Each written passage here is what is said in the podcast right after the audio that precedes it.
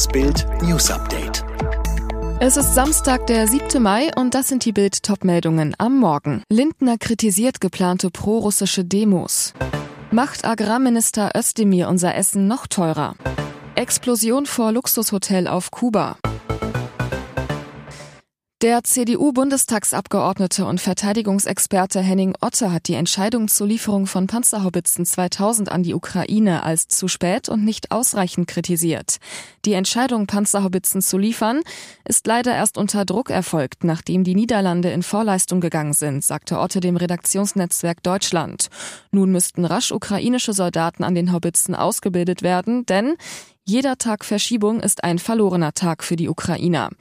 Otte warf der Bundesregierung vor, bei Waffenlieferungen an die Ukraine eine Salamitaktik zu verfolgen.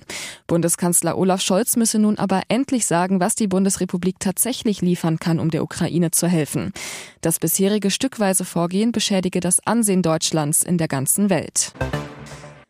Vor dem Gedenken an das Ende des Zweiten Weltkriegs am 8. Mai hat FDP-Chef und Bundesfinanzminister Christian Lindner die Ankündigung pro-russischer Demonstrationen in Deutschland scharf kritisiert. Ich finde es erschütternd, dass während eines russischen Krieges in Europa am Tag der Kapitulation des Naziregimes Putin-Sympathisanten diesen Tag missbrauchen, sagte Lindner der Neuen Osnabrücker Zeitung.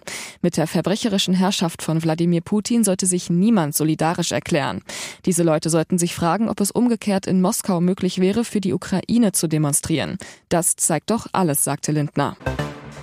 Großer Unmut über Agrarminister Cem Özdemir. Lebensmittelproduzenten, Verbände und Bauern werfen ihm Untätigkeit vor, während die Preise explodieren und wegen des Ukraine-Kriegs Nahrungsnotstand droht.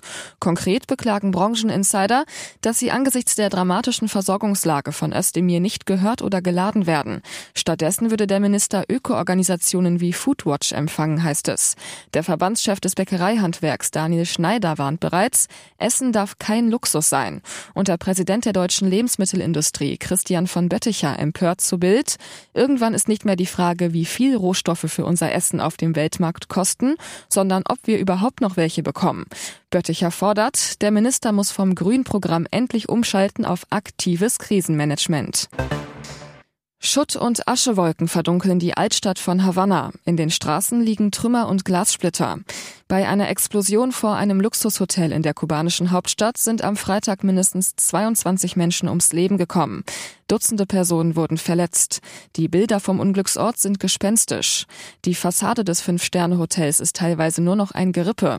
Ein Großteil wurde durch die Wucht der Detonation weggesprengt. Auch mindestens ein Nachbargebäude sowie mehrere Fahrzeuge wurden beschädigt. Es sind bislang nur wenige Details zur Unglücksursache bekannt. An dem Hotel fanden Bauarbeiten statt. Das berichtet gerade Granma, die Zeitung der Kommunistischen Partei Kubas. Ein Zeuge erklärte, im Moment der Explosion sei das Hotel mit Flüssiggas beliefert worden. Das Portal Kuba Debatte berichtete, das Hotel sei zu diesem Zeitpunkt geschlossen und keine Touristen wären vor Ort gewesen. Wie und wo genau es zur Detonation kam, ist zurzeit noch unklar.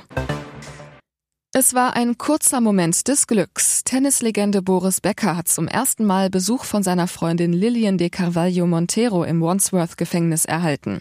Dabei waren sie jedoch nicht allein. Nach Bildinfos trafen sie sich in einem Raum mit 36 Gefangenen und deren Angehörigen, beaufsichtigt von neun Gefängniswärtern. Boris und Lillian saßen sich eine Stunde an einem Tisch ohne Scheibe gegenüber. So konnten sie sich die Hände halten. Zur Begrüßung umarmte sich das Paar. Er trug eine gelbe Sicherheitsweste über seinem Gefangenenanzug, um ihn als Insassen zu identifizieren. Becker soll einen verzweifelten Eindruck gemacht haben. Seine Freundin soll für ihn Cola, zwei Kaffee und zwei Schokoriegel gekauft haben. Dagegen musste sie den Inhalt der mitgebrachten Tasche wieder mit nach Hause nehmen. Seit wenigen Wochen ist Charlene wieder in Monaco, nach Zusammenbruch und viermonatiger Therapie in der Schweiz. Jetzt enthüllt das französische Magazin Voici. Die Rückkehr sei nur vorübergehend und dahinter soll ein Knallhartvertrag stecken. Die Details, die Fürstin soll demnach 12 Millionen Euro Apanage pro Jahr kassieren, bekomme eigenes Personal und verlege ihren Lebensmittelpunkt nach Genf. Sie verpflichte sich aber, zu Repräsentationstermin in Monaco zu erscheinen. Schon bei der Formel EWM Anfang Mai demonstrierte Charlene, die Ehe ringt ihr kein müdes Lächeln mehr ab. Ihre Zwillinge, Erbprinz Jacques und Prinzessin Gabriella, sollen weiter in Monaco zur Schule gehen und nur die Ferien mit Mama verbringen dürfen. Allerdings munkeln Insider von einem Ehe Vertrag, der dem Fürsten bei Scheidung das alleinige Sorgerecht sichert. Einzelheiten wird die Öffentlichkeit wohl nie erfahren. Der Vertrag verpflichtet Charlene zur Verschwiegenheit. Alle weiteren News und die neuesten Entwicklungen zu den Top-Themen gibt's jetzt und rund um die Uhr online auf Bild.de.